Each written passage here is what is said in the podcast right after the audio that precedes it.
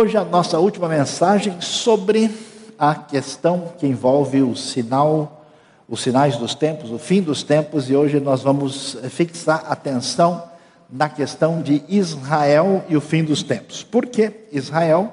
Porque na soberania divina, Deus resolveu, através da sua ação na história, iniciar o seu projeto de redenção para a humanidade por meio de um homem chamado Abraão, na sua família, e se formou um povo de Israel, que é chamado povo judeu, que não é um povo nem melhor nem pior do que ninguém, eles são um povo como os outros.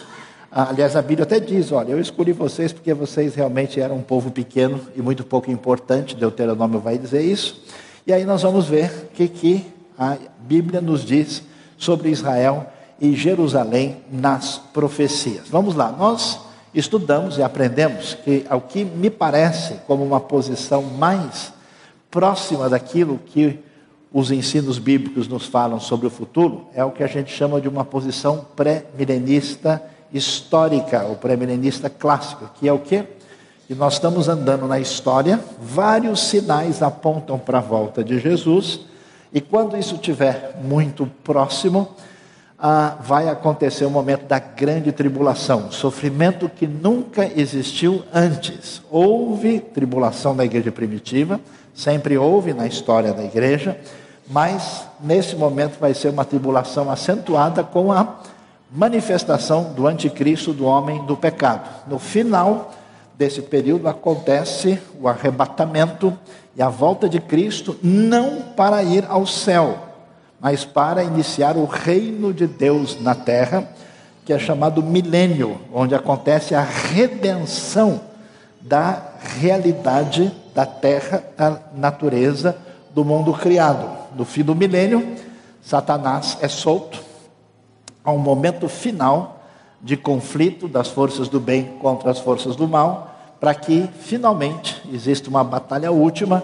e nós tenhamos aí sim o que é chamado de eternidade. A ressurreição dos mortos acontece antes do milênio.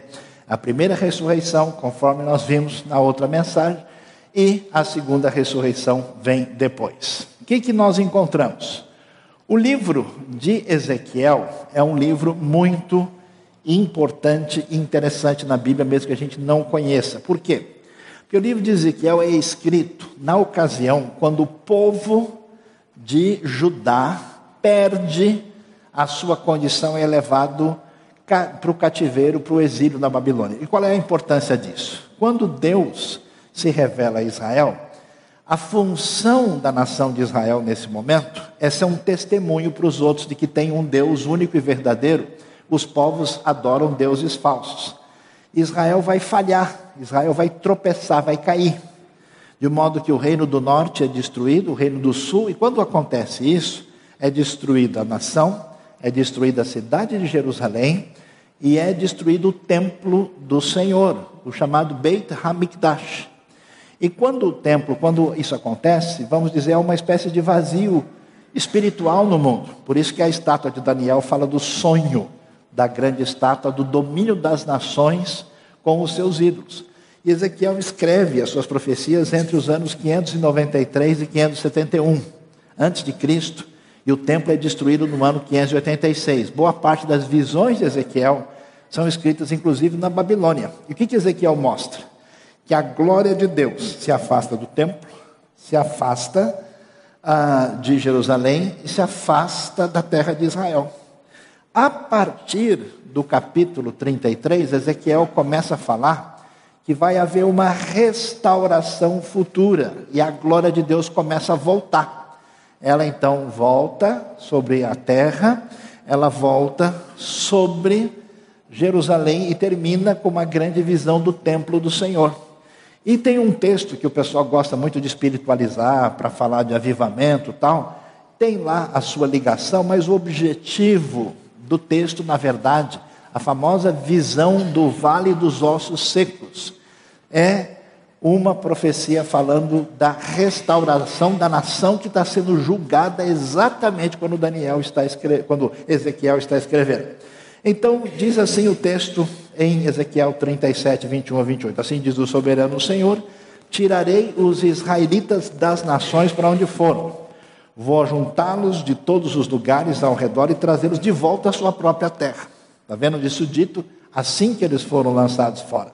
Eu os farei uma única nação na terra, nos montes de Israel. Haverá um único rei sobre todos eles, e eles nunca mais serão ah, duas nações, nem estarão divididos em dois reinos. Não se contaminarão mais com seus ídolos e imagens detestáveis, nem com nenhuma das transgressões, pois eu os salvarei de todas as suas apostasias pecaminosas e os purificarei. Eles serão o meu povo e eu serei o seu Deus.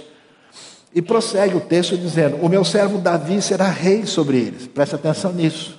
Davi viveu há cerca de 400, quase, na verdade, 500 anos antes dessa profecia. Está claro que não é Davi literalmente. Por que, que Davi está aqui? Porque o rei messiânico que há de surgir é o rei davídico, é o rei da casa de Davi. Mateus capítulo 1, Jesus é descendente de Davi. Então o que, que essa profecia diz? Quando vier o rei futuro, o rei Messias, haverá não só salvação para os gentios, mas haverá também restauração da nação que caiu e se afastou de Deus e por isso está sendo julgada. E todos eles terão um só pastor. Eles seguirão as minhas leis e terão cuidado de obedecer aos meus decretos. Viverão na terra que dei ao meu servo Jacó, a terra onde os seus antepassados viveram. Ele os seus filhos, os filhos dos seus filhos, viverão ali para sempre. E o meu servo Davi será o seu líder para sempre.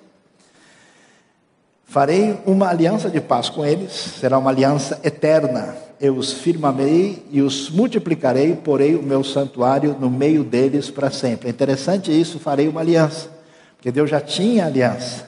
Então, essa referência só pode ser uma nova aliança futura, que tem a ver com a era messiânica. Por isso que não dá para imaginar que esse retorno para a terra seria uma coisa antiga que teria acontecido antes.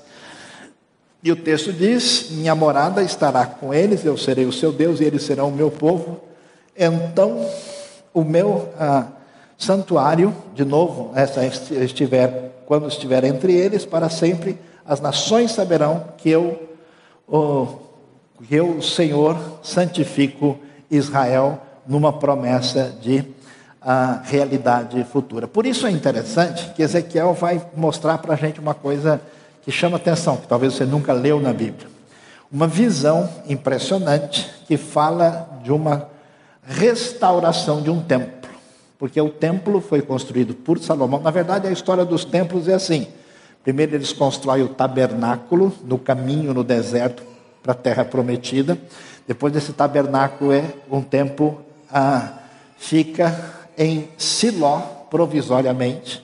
Depois Salomão constrói o primeiro templo no ano 966 a.C., que aliás é um templo até modesto e bastante pequeno, apesar de ser muito luxuoso e rico. Depois esse templo é reconstruído quando eles voltam da Babilônia no ano 516.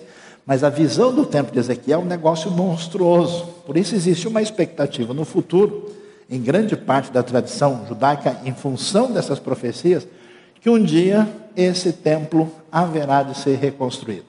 Esse templo, então, é uma realidade do futuro, que fala de um santuário.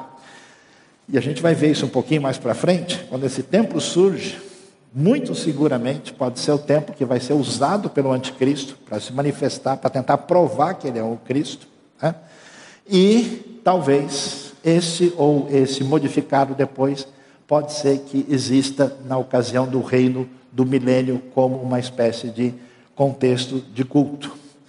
Ah, muitas pessoas, depois de ouvir várias das mensagens, perguntaram: escuta, mas não está escrito lá que todo olho verá a volta de Jesus? Sim, isso está escrito e provavelmente pode significar que o Deus milagrosamente vai fazer com que a terra toda veja ao mesmo tempo, mas hoje, até pelo nosso imenso sistema de telecomunicações do mundo, a coisa mais fácil que vai existir é se acontece um evento grande e importante que ao mesmo tempo todo mundo tenha a possibilidade de enxergar o que era impossível nos dias de Jesus. E outro texto que deixou muita gente preocupada é dizer, mas a Bíblia não fala que não passará essa geração sem que essas coisas aconteçam, mas a palavra geração ali tem um sentido mais amplo.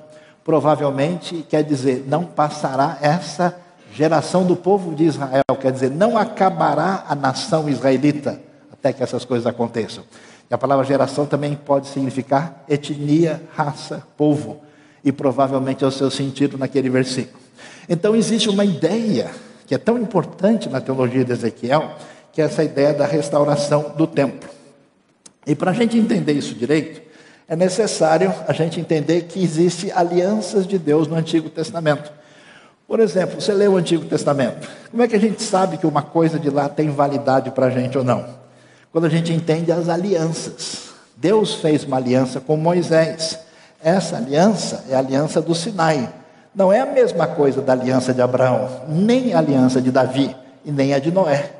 Quando Deus fez a aliança do Sinai, por exemplo, essa aliança exigia a obediência de Israel. Se Israel não obedece, Deus rompe essa aliança e traz julgamento. Por isso que o povo vai para o exílio e perde a terra. Mas a aliança que Deus fez para Abraão é uma aliança que permanece. Deus prometeu terra, uma grande nação e benção para todos a partir dessa aliança. Essa aliança é uma aliança claramente que envolvia a entrega da terra e era chamada de aliança perpétua. Por isso que a Bíblia o tempo todo trata isso como uma realidade contínua e por isso que Deus faz o povo voltar para a terra. Então, o que é falado nos profetas, o que é falado em Ezequiel, tem fundamento por aquilo que foi acertado numa promessa, numa aliança dada por Deus quando ele fala com Abraão em Gênesis 15 e Gênesis 17. Então, essa questão se levanta. Como é que fica a situação do povo de Israel com a vinda do Messias, Jesus, e o fato da maioria não entender que Jesus é o Messias? Paulo responde essa pergunta, onde? Romanos 11. Ele diz: Pergunto, acaso Deus rejeitou o seu povo? Qual é a resposta de Paulo? De maneira nenhuma. Por quê? Ele diz: Eu mesmo sou israelita, descendente de Abraão, da tribo de Benjamim. Deus não rejeitou o seu povo, o qual de antemão conheceu. Ou vocês não sabem como Elias clamou a Deus contra Israel, conforme diz a Escritura: Senhor, mataram os teus profetas, derrubaram os teus altares, eu sou o único que sobrou, e agora estão procurando matar-me. E qual foi a resposta divina? reservei para mim sete mil homens que não dobraram os joelhos diante de Baal. Assim, hoje também há um remanescente escolhido pela graça. Se é pela graça, não é mais pelas obras. Se fosse a graça, não seria graça. O que Paulo está dizendo, pessoal não mudou muito. No passado também, nem todo mundo que era israelita era fiel a Deus. Aqueles que tinham essa relação com Deus pela graça, de fato estavam sintonizados com Ele. Agora o que está acontecendo é a mesma coisa. Até porque no começo, muitos judeus creem em Jesus Messias. Nos evangelhos não, mas no livro de Atos sim. Você vai ver que muitos sacerdotes obedeciam à fé. Uma quantidade grande de fariseus creu. Primeiro momento, 3 mil creem. Segundo momento, 5 mil. Então começa a ter uma comunidade razoável, apesar da maioria do povo não crer. Por isso, fica claro no Novo Testamento que o povo não foi rejeitado. Por que, que é importante ver isso? Porque muita gente, indevidamente, pensa o seguinte: olha, depois que Jesus veio, tudo que envolvia Israel e o povo judeu acabou, não tem mais nada a ver. Não é isso que o Novo Testamento ensina. Como é que a coisa é apresentada? É o seguinte: a bênção de Deus começa inicialmente em Israel. Com que objetivo? De não só alcançar Israel, mas se estender para as nações. Até porque o povo de Israel no Antigo Testamento não é um conceito de raça, nem é um conceito étnico. Pessoas de fora entraram no povo. Quando eles saem do Egito, gente de outros grupos se juntam a eles. Pessoas que não são do povo, como Ruth, a Moabita, eles facilmente, fazendo aliança com Deus de Israel, passam a fazer parte do povo. Não é essa ideia de raça e de etnia que a gente veio a ter no século XVIII e XIX na Europa. Então, Israel, na verdade, é uma casa do Deus único que qualquer pessoa pode entrar se fizer é, essa aliança com Deus verdadeiro. Por isso que uma das leis importantes em Israel é não maltrate, oprima o estrangeiro, porque vocês foram estrangeiros na terra do Egito. O que, que acontece? Como a nação, conforme a profecia dizia, tropeça e não entende que o Messias tinha que ser sofredor, achavam que ele ia ser somente vencedor, somente conquistador, o que ele vai ser na sua segunda vinda, quando ele vem como juiz e conquistador, aí essa bênção passa para os gentios, porque veio o tropeço a Israel. E aí nós vamos ver, né, Israel entra numa situação de disciplina. Na verdade, essa disciplina já existe desde o tempo do cativeiro, desde o tempo de Ezequiel, porque eles perderam ah, tudo aquilo. Alguém pergunta por que, que um judeu religioso se veste de preto? Porque ele está de luto, porque o templo foi destruído.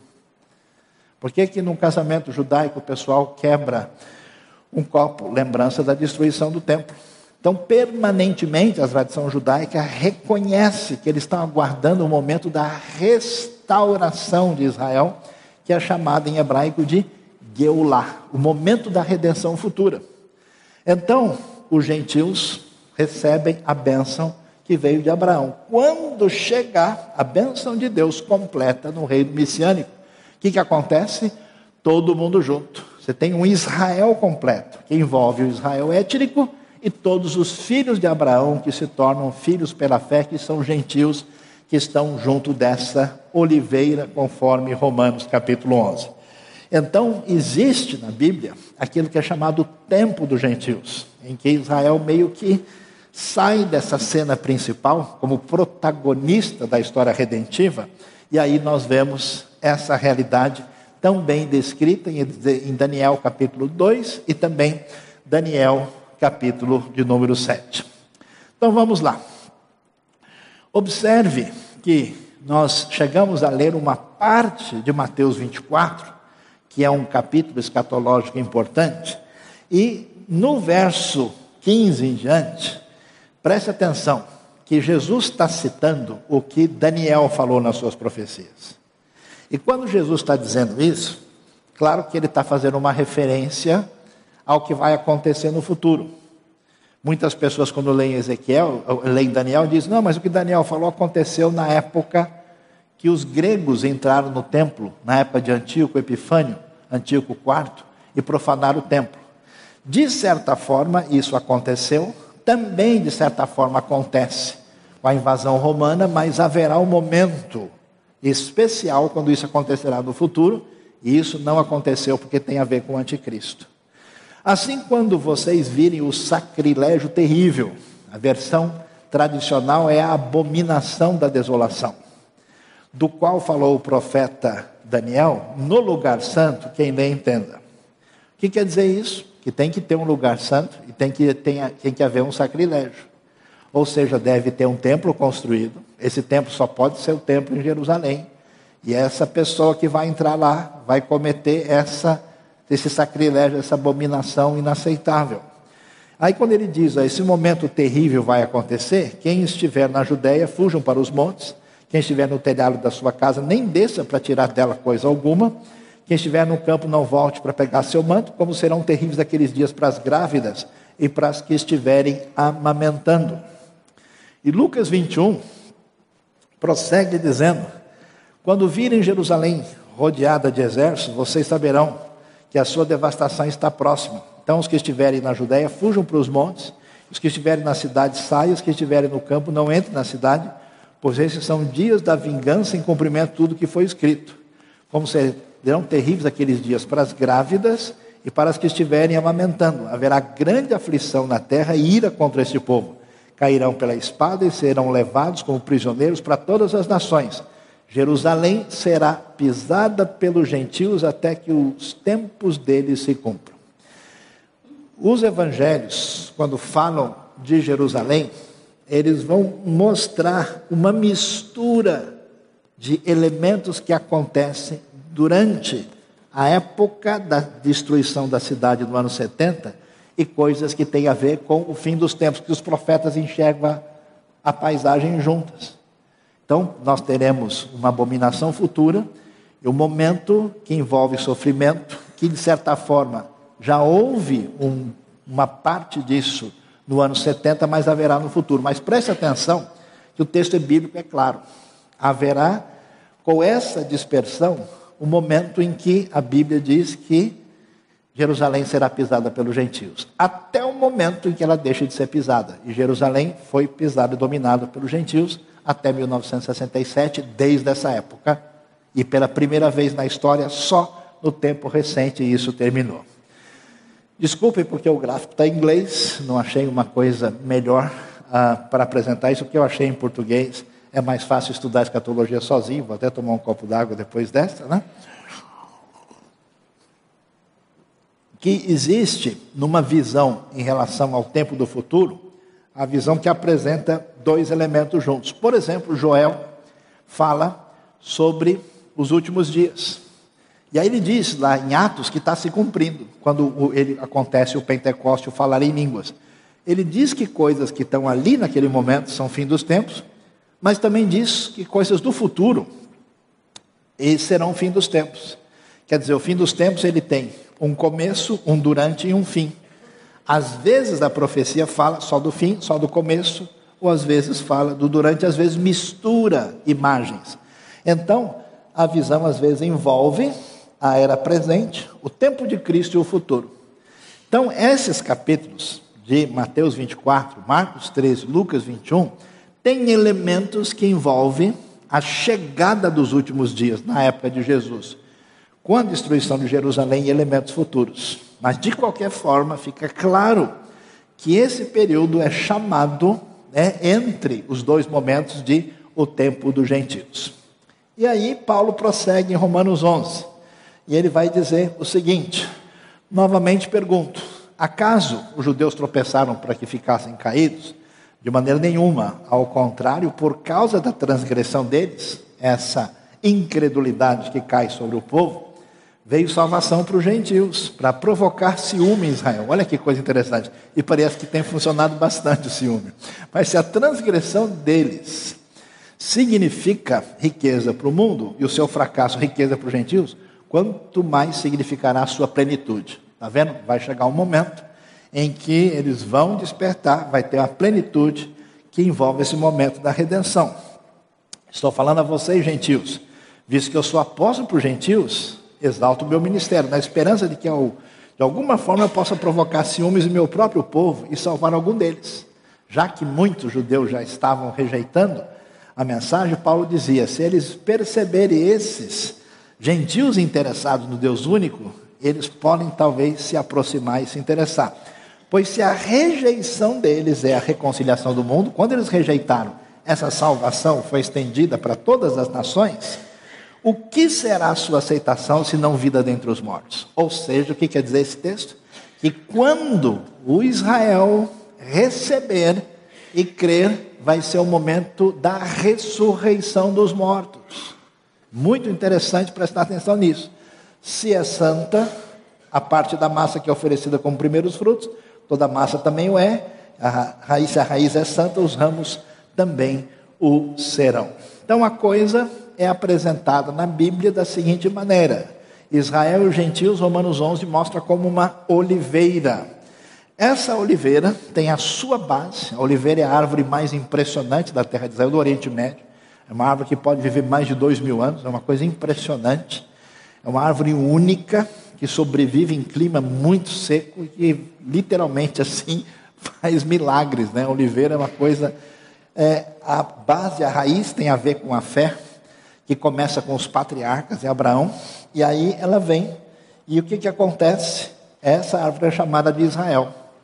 Nessa árvore, judeus descrentes que se revoltam, rejeitam a Deus, tanto no Antigo como no Novo Testamento, são galhos que são quebrados, retirados da árvore. Nós temos muitos filhos de Israel, literalmente, que são apóstatas e rejeitam a Deus. Pega o rei Acabe, Pega aí uma série de pessoas perversas e aqueles que rejeitam a salvação.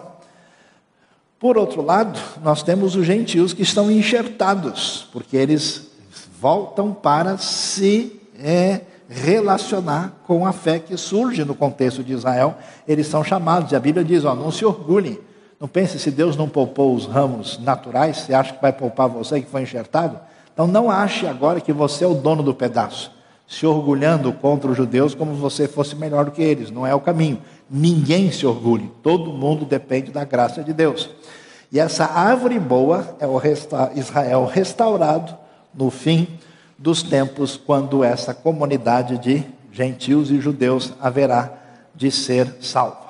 E o que, que a gente pode de fato constatar? Tem muita gente que diz: a escatologia é difícil, então não quero nem saber, o importante é que Jesus vai voltar. A Bíblia não ensina isso. Ela manda você estudar, está cheio de texto e diz que você deve observar os sinais. A Bíblia tem mais razão do que essas pessoas.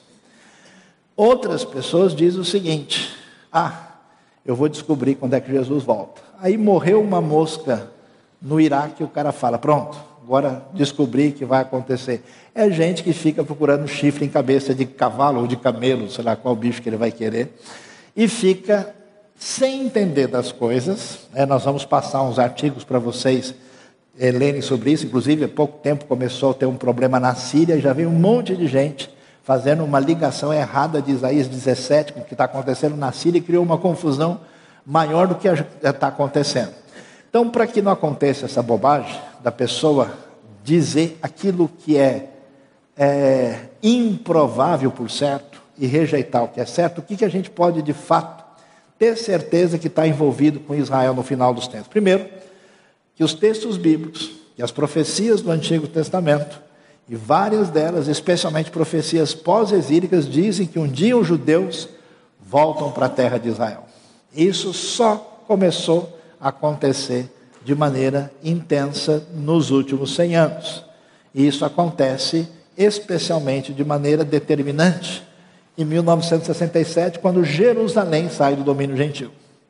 Pela primeira vez, né, isso acaba sendo uma realidade que nunca aconteceu desde a época das ah, profecias ditas por Jesus. Alguém vai dizer, mas isso é bom, isso é ruim, isso é justo, é adequado? A questão não é bem essa. A Bíblia diz que Nabucodonosor ia invadir e destruir Jerusalém. A Bíblia tem profecias que causam coisas agradáveis e não agradáveis. Nesses processos de movimentar das nações, Sempre tem problemas e dificuldades e a gente tem que ser sensível a isso. Jerusalém foi destruída, foi para o domínio gentil, hoje ela saiu do domínio gentil. Jerusalém é o palco do fim dos tempos. Quando você lê a Bíblia sem atenção, você não presta atenção na geografia, na época, você espiritualiza tudo. Qual é o problema de fazer isso? Você manipula o texto para dizer o que você sente, e você não chega em lugar nenhum. Mas quando você lê o texto com atenção, ele fala de lugares, ele fala de momento específico, ele menciona, e quando você lê várias dessas profecias, elas apontam para uma realidade que acontece na localidade física de Jerusalém. Jesus está dizendo, por exemplo, que esse homem do pecado, esse que vai se colocar no lugar de Deus, 1 Tessalonicenses 4, e vai né, chamar adoração para si, que ele vai claro, fazer isso num lugar santo. Que lugar é santo é esse? É o lugar santo no contexto judaico, que é o templo. E nós vamos ver que Israel, segundo o que nós acabamos de ler, é restaurado espiritualmente. Vocês nem fazem ideia. Hoje existe, como nunca existiu em toda a história, um número crescente de judeus que é discípulo de Jesus. Nunca aconteceu isso. Se calcula esse número hoje de mais de 350 mil no mundo todo. É uma proporção que se aproxima dos 3% dos judeus do mundo todo. Essa proporção é a mesma, ou talvez já um pouco maior do que da Europa. De europeus que você perguntar, você é discípulo de Jesus? Ele vai dizer, sou, eu sigo Jesus, eu sou nascido de novo. De modo que alguma coisa é diferente. E o número de judeus crentes é crescente é algo que a cada dia aumenta. Talvez estejamos de fato chegando no tempo dessa restauração. Haverá um templo em Jerusalém, não tem dúvida. Vários textos estão apontando, existe uma expectativa. Podemos até dizer, não, talvez esse templo tenha alguma coisa espiritual. Ezequiel tem uma visão que pode ser apocalíptica, pode ser. mas é muito difícil esperar que não haja manifestação do homem do pecado no lugar santo se não tem lugar santo nenhum. E vamos ver um pouquinho sobre isso. Os judeus encontram o Messias. A expectativa é clara, nós vamos ver o texto que aponta para isso e chega finalmente a salvação de Israel. Vamos ver? Olha Zacarias 8, profeta pós-exílio. Depois que o povo já tinha voltado da Babilônia. Assim diz o Senhor dos Exércitos: salvarei meu povo dos países do Oriente e do Ocidente. Talvez uma referência à grande batalha contra Israel. Eu os trarei de volta para que habitem em Jerusalém, serão meu povo e eu serei o seu Deus com fidelidade e justiça. Há vários textos que vão apontar para isso. Enfatizando mais uma vez, Lucas 21.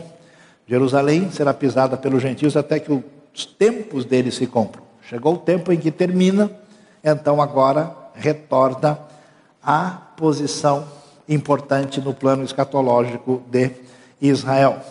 Dá uma olhada em Mateus, olha que coisa interessante. A gente lê, passa rápido, né?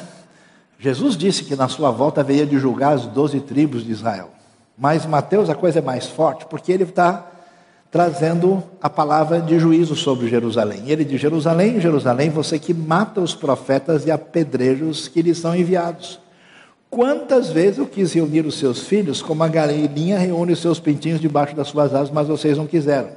Eis que a casa de vocês ficará deserta, porque Jerusalém haveria de ser destruída, pois eu lhes digo que vocês não me verão desde agora até que, até que, digam, bendito é o que vem em nome do Senhor. O que quer dizer isso? Vai chegar um momento em que Jerusalém vai dizer de novo para Jesus, Baruch Rabá Beshem Adonai. Bendito é o que vem em nome do Senhor. Vocês não me verão mais. Vai, vocês estão me rejeitando? Vocês rejeitaram os profetas todos que Deus mandou. Vocês rejeitam? Pois é, vocês não me verão mais, desde agora, até que chegue o momento em que vocês vão dizer: Bendito é o que vem, falando do momento futuro, quando Jerusalém finalmente haverá de reconhecer esse Messias. Portanto, voltando às sete questões que são apresentadas, vamos enfatizar as próximas que estão aí. A restauração de Israel, famoso arco de Tito, em Roma, comemorando a destruição de Jerusalém. Isso está lá no meio do Fórum Romano, arco de Tito, mostrando quando ele sai carregando a menorá, a famosa, famoso candelabro de ouro que é tirado, candelabro de mais ou menos uns 40 quilos de ouro que eles carregam e levam como um triunfo da batalha. Né? Hoje não tem mais Tito, não tem mais Império Romano, mas Israel permanece por causa da palavra divina. Olha lá, como é que existe essa ideia de restauração? Essa restauração está prometida, ela vai acontecer e, de novo, enfatizamos a realidade de que o homem do pecado se manifesta no lugar santo. E quer dizer que é o momento em que a nação volta a existir, tem um templo lá, e esse templo é ocupado indevidamente pelo anticristo. Romanos 11 prossegue e diz: Irmãos, não quero que ignorem esse mistério, para que não se tornem presunçosos. Israel experimentou endurecimento em parte, até que chegue a plenitude dos gentios. E olha o verso: E assim todo Israel será salvo, como está escrito. Virá de Sião o Redentor que desviará de Jacó sua impiedade, e esta é minha, minha aliança com eles. Paulo está escrevendo aos gentios. E quando fala, diz aliança com eles, citando o texto ah, que vem de Isaías, quando eu remover os seus pecados. É o momento da redenção, é o momento quando eles creem, e é a promessa de restauração e de salvação futura. Olha só o texto de Zacarias 12, que é um texto que fala de muitas coisas ligadas, especialmente Zacarias tem 14 capítulos. O texto de 1 a 9, e depois de 1 a 8, depois de 9 a 14, tem muitas profecias ligadas a essa realidade da expectativa messiânica. E ele diz o seguinte: Naquele dia o Senhor protegerá os que vivem em Jerusalém, de forma que o mais fraco dentre eles será como Davi, a família de Davi será como Deus, como anjo do Senhor que vai adiante deles. Naquele dia procurarei destruir todas as nações que atacarem Jerusalém. Isso não aconteceu ainda. E derramarei sobre a família de Davi e sobre os habitantes de Jerusalém um espírito de ação de graças e de súplica. Olharão para mim aquele a quem traspassaram. João 19 menciona isso, fazendo referência a Jesus. Chega um momento na história que o Mashiach, o Messias, que foi transpassado, que é o Senhor trazendo salvação. No futuro olharão para mim e aí chega o momento do arrependimento e como quem lamenta a perda do filho mais velho. Por isso, a gente deve ficar bem tranquilo. O pessoal está preocupado com eleição, está assustado com a ONU, está preocupado com o cenário internacional, está achando que os conflitos entre as potências, que isso pode trazer uma série de confusões no mundo. Vai ter bastante confusão no mundo mas Deus continua sendo o Senhor da história. Deus tem o poder sobre tudo. Os principais fatos importantes da redenção estão claramente apresentados na Escritura. Diante disso, você deve hoje orar, a partir de hoje, por Israel e pelas nações. Você deve orar para que Deus mantenha a sua ação poderosa, porque, na verdade, por pior que a coisa seja o que vai chegar para a gente a nossa redenção, tanto dos gentios como dos judeus que se voltam para o redentor de quem vem toda a salvação. E finalmente, um pedido pessoal meu para você: estude a Bíblia de verdade, estude com atenção. Vão surgir enganadores, vão surgir pessoas que se aproveitam dos outros, vão surgir pessoas de todo tipo, e se você não tiver fundamento na palavra, você pode ser levado a qualquer posição extremista, estranha, complicada e prejudicar a sua vida. E nós precisamos estar centrados na palavra e saber que Deus, que abençoou Israel e depois as nações, voltará, abençoará o povo da primeira aliança até que chegue a redenção de completa. Louvado seja Deus, que Ele nos abençoe de modo especial nesta manhã.